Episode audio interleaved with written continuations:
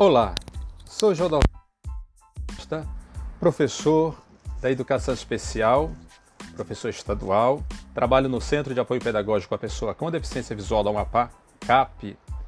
Também fui vice-presidente do Conselho Estadual de Educação por dois períodos, 2013 a 2015 e 2015 a 2017.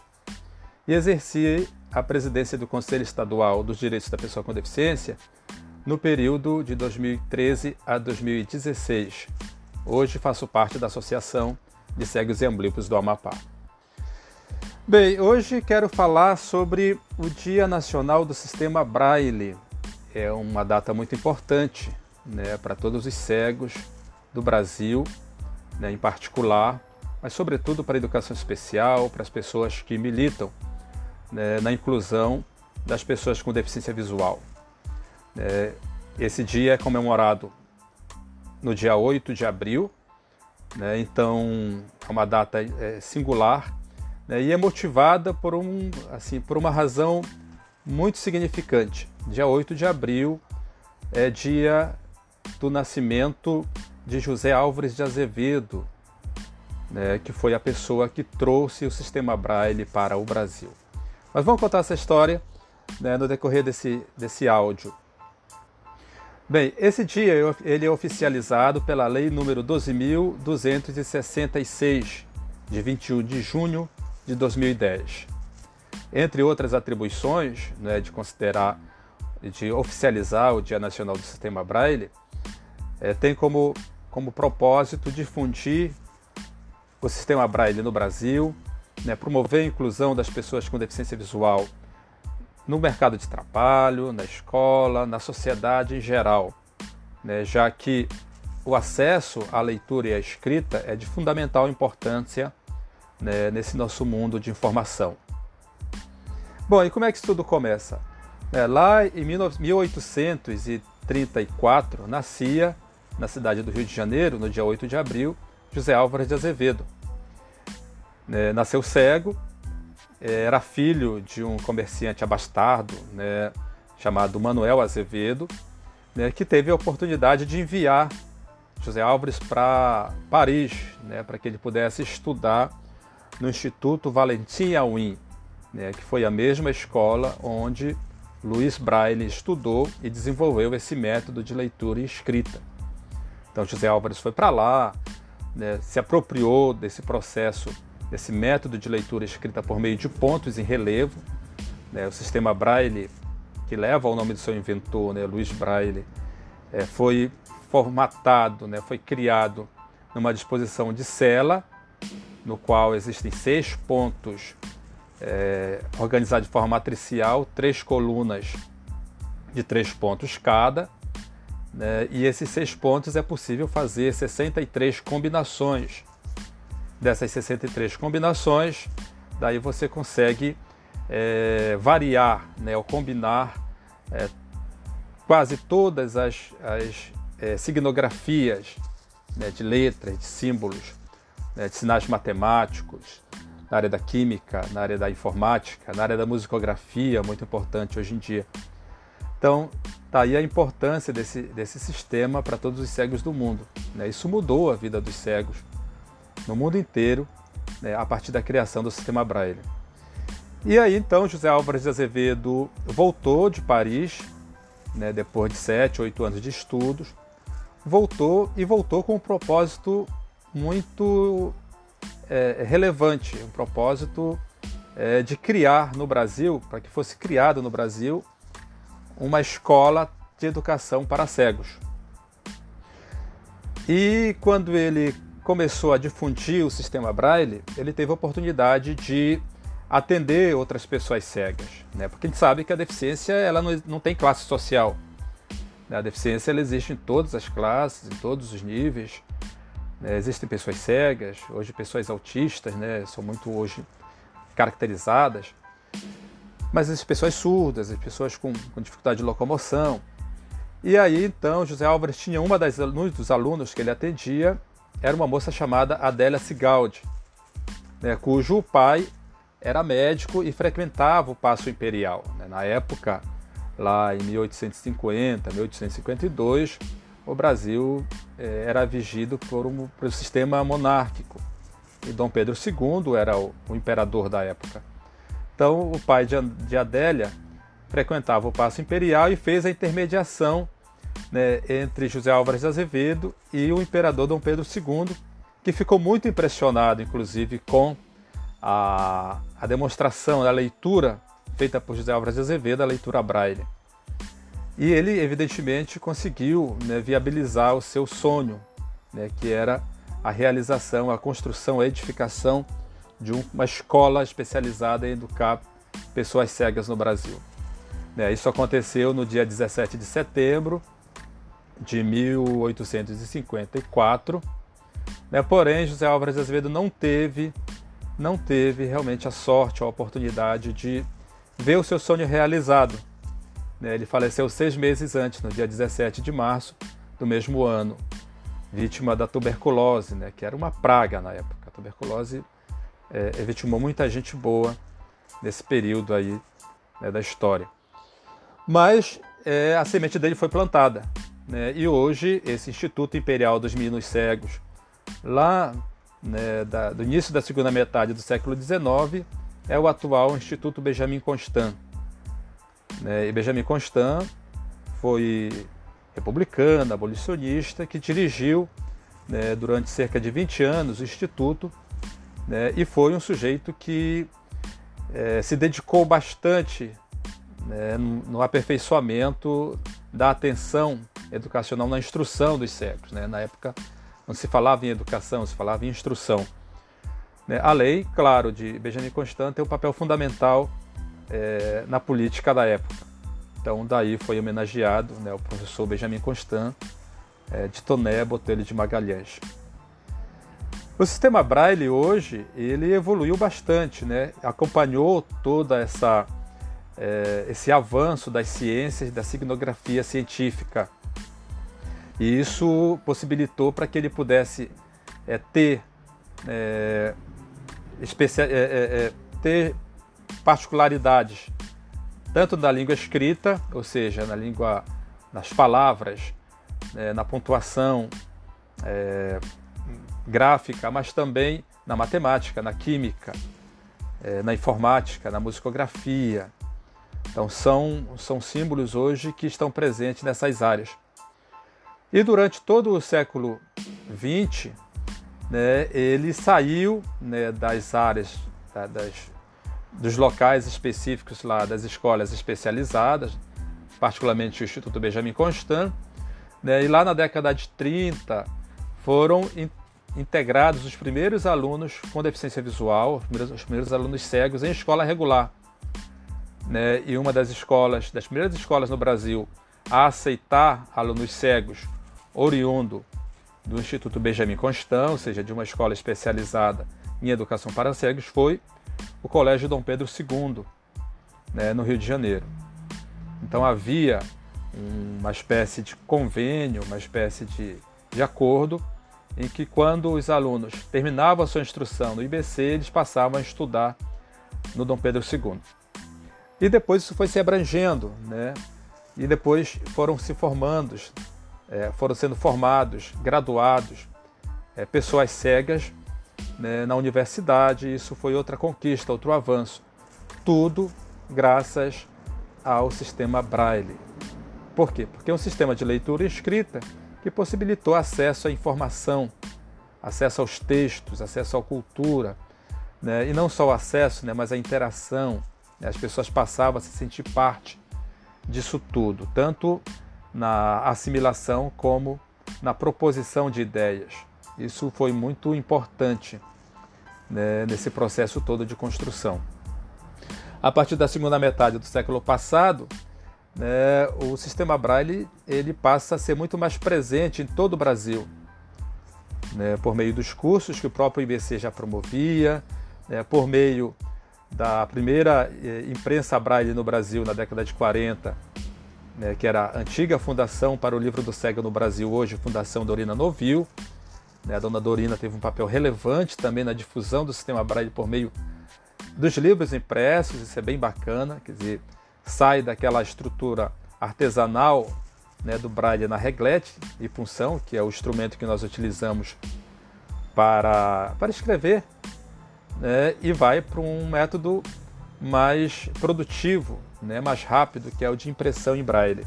As máquinas vieram dos Estados Unidos, né, então a primeira imprensa braille da América Latina hoje está na Fundação Dorina Novil, né, antiga Fundação para o Livro do Cego no Brasil.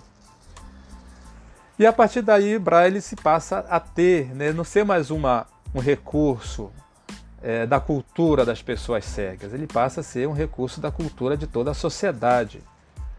É, e no Amapá, a educação especial que é implantada na década de 70, né, ela já vem com essa proposta é, de ensino do sistema Braille para as pessoas cegas. É outra conquista importante. É, e agora, com a, o Braille, com o Centro de Apoio Pedagógico à Pessoa com Deficiência Visual, implantado em 2001, né, lá nas dependências do Centro Raimundo Nonato, depois ganhou vida própria, hoje está institucionalizado né, como unidade de ensino. Isso foi outra conquista e outro avanço né, nas lutas da pessoa com deficiência, mas sobretudo no reconhecimento do Estado né, em garantir os direitos dessa pessoa. Né, não só aprovando leis, mas criando estrutura né, para que a inclusão de fato seja efetivada na vida das pessoas. Né, das pessoas cegas, de seus familiares, das pessoas que, enfim, que convivem com as pessoas cegas no Amapá, no Brasil e no mundo. E o sistema Braille foi evoluindo. Né? Em 1996, o Ministério da Educação criou a Comissão Brasileira do Braille, né? por conta exatamente dessa evolução. O Braille precisava ser tratado como algo científico, como objeto científico e unificado. Então, as regras do sistema Braille que valem para o Rio Grande do Sul devem valer para o Amapá, devem valer para o Amazonas, deve valer para o Rio de Janeiro, São Paulo, deve valer para todo o Brasil. E para isso precisava de um órgão de normatização do uso do sistema Braille, né, de aperfeiçoamento do uso do sistema Braille.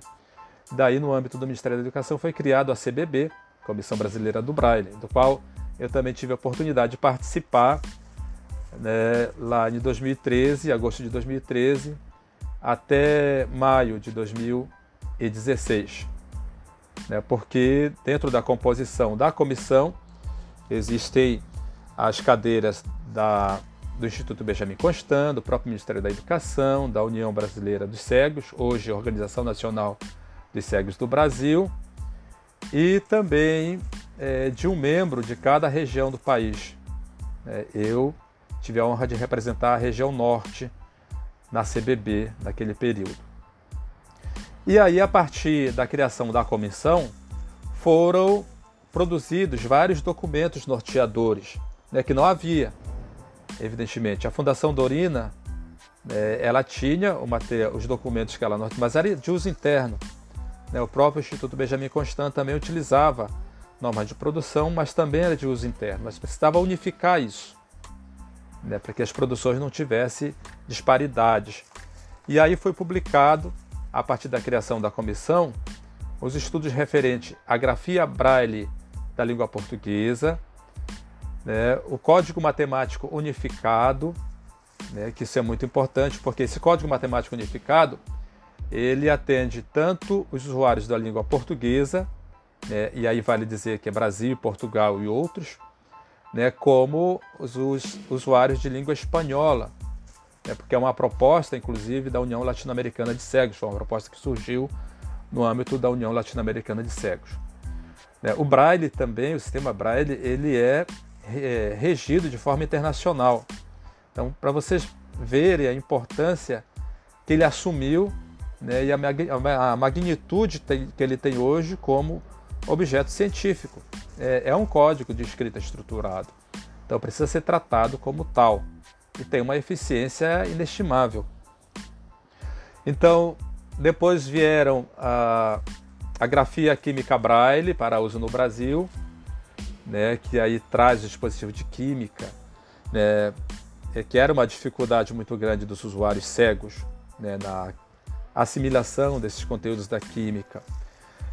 O código para informática, também foi produto dos estudos da comissão. A musicografia Braille, ela é um manual de musicografia é de publicação internacional. Né? Então ele não passou pela comissão, mas ele está vigindo até hoje. E tudo isso né, exatamente para que pudesse haver né, a difusão do sistema Braille né, entre as pessoas que não são usuários do Braille, mas que podem reconhecer esse sistema né, como parte característica dos usuários cegos, né, mas sobretudo para os usuários cegos. Né, mesmo com a informática, mesmo com os recursos da tecnologia, da multimídia, né, da multitarefa nos aparelhos né, compactos como o smartphone, mas o Braille continua tendo uma importância, sobretudo na aquisição da escrita e da leitura, né, na aquisição de habilidades manuais de estimulação de tato, de percepção de objetos, né, na forma de como a pessoa cega pode enxergar o mundo por meio dos sentidos, por meio do tato, da audição, por meio do olfato, do paladar. Né, por mais que você diga que o, o braille é, seja tato, tátil, mas é, por meio do tato se formula a imagem, por meio de audição se reforma, se reforça essa imagem, uh, por meio do paladar né, você consegue associar essa imagem às, às, às, às sensações e por meio do olfato também. Né? Então os sentidos se integram para que a pessoa cega efetivamente é, interaja com o máximo de informação possível no ambiente onde ela vive. E o sistema Braille ele é importante pela, assim, pelas inúmeras habilidades que ele propicia, né? pelo ato de ler de cima para baixo, da esquerda para a direita, de escrever da direita para a esquerda, né? de poder tocar uma letra com a ponta de dedo e reconhecer isso imediatamente. O Braille é, possibilita isso. Né? Depois avança, avançando para as imagens táteis, né, mapas, tabelas, esquemas e tal, por meio do tato, que começa lá no sistema Braille, né, na apropriação do sistema Braille, e depois é, vai para outros recursos de imagem, de forma tátil, mas também pela combinação dos pontos, né, pelo raciocínio que o Braille provoca né, ou suscita quando você tem que combinar seis pontos né, dentro dessa desse esquema de 63 combinações, né, combinando seis pontos numa cela braille. Então veja que, que magnífico. Inclusive, eu particularmente é, é, assim digo que o Luiz Braille ele foi o primeiro criador do sistema binário, né, quando ele cria um ponto e nenhum ponto, né, zero ponto, por assim dizer, quando a gente tem, por exemplo, a letra A tem um ponto e, seis, cinco pontos ausentes, né? sendo que um ponto é o ponto 1 um da cela, não é qualquer ponto.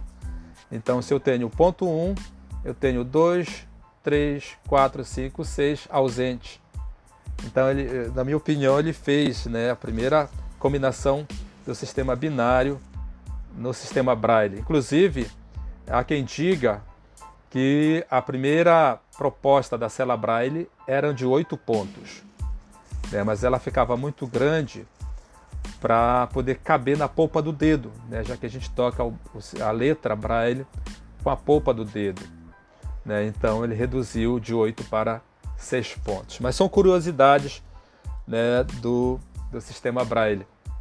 São curiosidades da existência, né, da, do período de criação dessa escrita maravilhosa aí, né, que possibilitou as pessoas cegas a saírem, né, a viverem a sua a sua existência de forma participativa, né, com acesso ao livro, sobretudo, à cultura, com acesso à informação, às notícias. Né, tudo isso possibilitou a emancipação das pessoas cegas no mundo todo. E claro que hoje, na nossa era de tecnologia, de informação, é, o Braille nunca vai deixar de ter a sua importância. Vai, sim, é, ser compartilhado com as outras metodologias de ensino, né, com, outro, com os outros tipos de acesso à informação, mas sempre vai ter a sua importância na história e a sua importância na atualidade. Bem, é isso.